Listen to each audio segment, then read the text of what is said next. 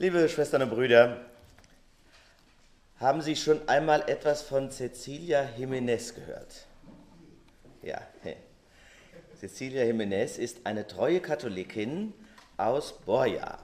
Borja ist eine kleine Stadt im nördlichen Spanien. Und Cecilia ist über 80 Jahre alt und sorgte für den Lacher des Sommers 2012.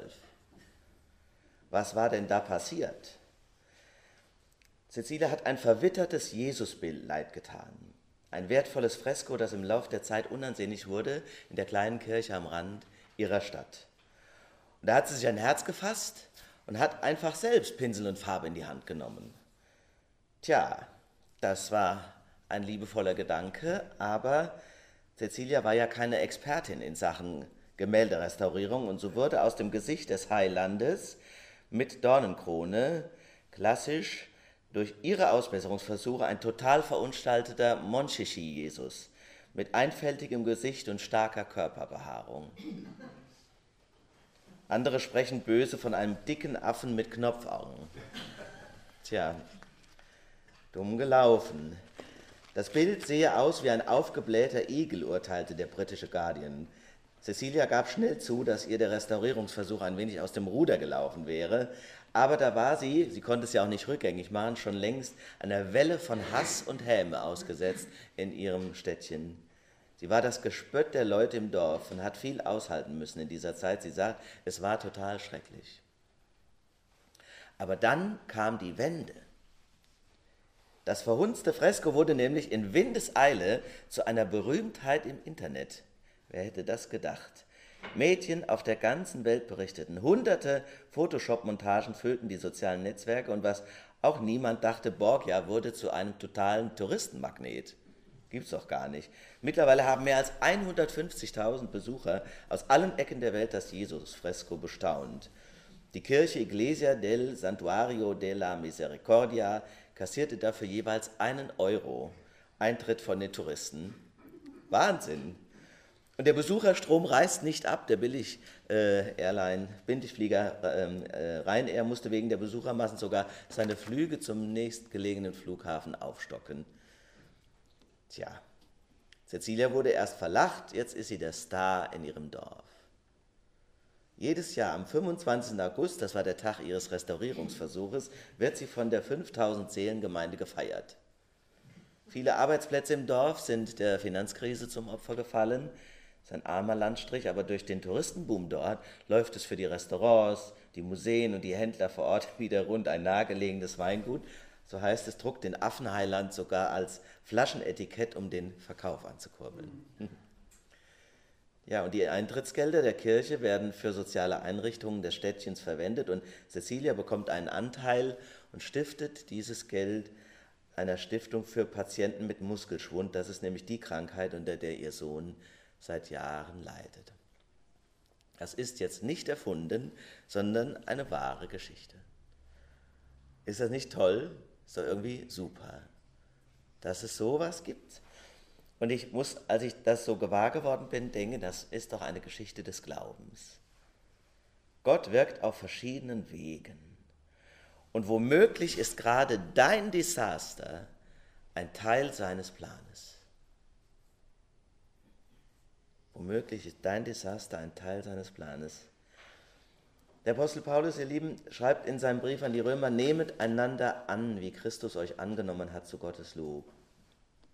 Nehmet einander an, mit all den Fehlern, Verrücktheiten, Schwächen, Unmöglichkeiten, Unvollkommenheiten und so weiter und so fort. Nehmet einander an. Die Geschichte von Borgia gibt mir viel zu denken. Paulus spricht übrigens in diesem Abschnitt im Römerbrief, den ihr eben hörtet, auch vom, Geduld, vom Gott der Geduld oder dem Gott des Trostes. Als Cecilia durch die Hölle ging und diesen Anfeindungen ausgesetzt war, konnte sie ja noch nicht wissen, dass das Blatt sich wendet. Der Gott der Geduld und des Trostes, der ist für mich wichtig. Wahrscheinlich wäre ich auch sauer gewesen, wenn Cecilia bei uns in der Kirche irgendein Bild verhunzt hätte oder hätte sich hier zum Beispiel an dem Holzrelief zu schaffen gemacht. Die Else wird heute Nacht auf die Idee kommen oder so, Else Reinhardt, unsere Küsterin. Tja, da wäre ich not amused. Aber andererseits rührt mich auch das Engagement der alten Frau. Es war bestimmt am Rande der Stadt keine gut besuchte Kirche, die von niemandem mehr wirklich beachtet oder renoviert geworden wäre. Aber sie konnte es einfach nicht ertragen, dass der arme Herr Jesus auf seinem Fresko immer mehr verblasst. Er wäre ja irgendwann ganz verschwunden. Sie wollte es nicht mit ansehen, weil sie Christus im Herzen trägt, zumindest stelle ich mir das so vor. Also wollte sie, dass er auch in der Kirche wieder strahlt und gut sichtbar ist. Das ging gründlich schief. Was sie aber ja geschafft hat, ist, dass sich viele Hunderttausende weit über die Kirchenmauern hinaus mit Jesus Christus beschäftigen oder sagen wir mal mit einem Bild von ihm. Da muss der Pfarrer noch einige Messen lesen, bis er das schafft. Wir trauen dem Unvollkommenen, dem Bruchstückhaften, den Fehlern und Behinderungen unseres Lebens viel zu wenig zu. So ist das oft bei uns. Warum? Weil wir uns blenden lassen. Wir sehen auf die Fassade, wir wollen Professionalität. Doktortitel, Praktika, Bestnoten. Wenn wir einkaufen, denken wir, was nichts kostet, kann ja auch nichts wert sein. Gucci, Armani oder Prada gehören unter den Weihnachtsbaum, alles andere ist doch Pillepalle. Wir wissen natürlich instinktiv, dass das Quatsch ist, das wissen wir alle. Aber wir kommen schwer aus der Nummer raus. Warum kommen wir aus der Nummer nicht raus? Wir werden ja dann Opfer unserer eigenen Anspruchshaltung. Dann rennen wir und hasten im ständigen Lebensqualitätsverbesserungsmodus, so nenne ich das mal unser ständiger Lebensqualitätsverbesserungsmodus. Aber spätestens, wenn du die 50 überschritten hast, wirst du gewahr, das geht schon mal gar nicht. Im Gegenteil. Du gehst sogar auf den Tod zu. Und das mit Lebensqualität dann zu tun. Aber ganz normal. Kann man denn damit nicht leben? Ein einziger Blick auf das, was Jesus gesagt und gewollt hat, korrigiert uns. Das ist jetzt vielleicht in diesen Wochen des Adventes wichtig, zu spüren, bei Gott gehen die Uhren anders. Bei ihm zählt eine andere Rechnung. Deshalb sei gnädig mit dir und mit den anderen. Vielleicht will Gott ja sogar durch deine Unvollkommenheit mehr bewirken als durch deine Talente. Wir können ja auch nie wissen, wozu unsere Nöte und Fehler gut sind.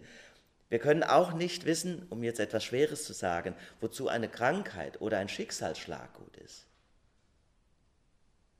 Die Menschen fragen mich dann selbstverständlich und berechtigt, wo ist der Sinn?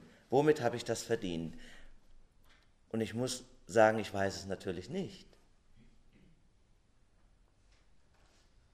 Aber ich hoffe, dass es gelingt, irgendwann darauf zu vertrauen, er hat einen Plan.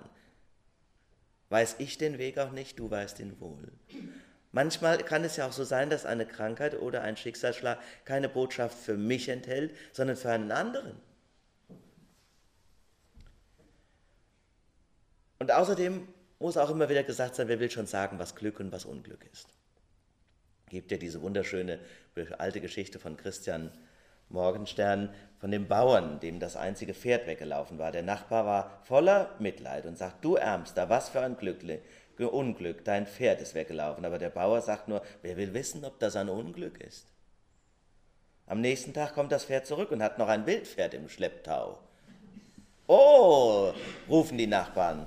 Erst verlierst du das Pferd, dann kommt es zu zweit zurück. Was du für ein Glück hast. Schüttelt der Bauer den Kopf und sagt, wer will wissen, ob das ein Glück ist? Das Wildpferd musste eingeritten werden, das macht der Sohn des Bauern. Pferd wirft ihn ab, der Sohn bricht sich ein Bein. Ach, du liebe Zeit, schimpfen die Nachbarn, du Ärmster, was für ein Unglück. Wer will wissen, ob das ein Unglück ist? Kurz darauf kamen die Soldaten des Königs und zogen alle jungen Männer des Dorfes für den Kriegsdienst ein, nur nicht den Sohn des Bauern mit seinem gebrochenen Bein und so weiter. Vielleicht gelingt es uns in diesen Tagen des Adventes gelassener zu sein.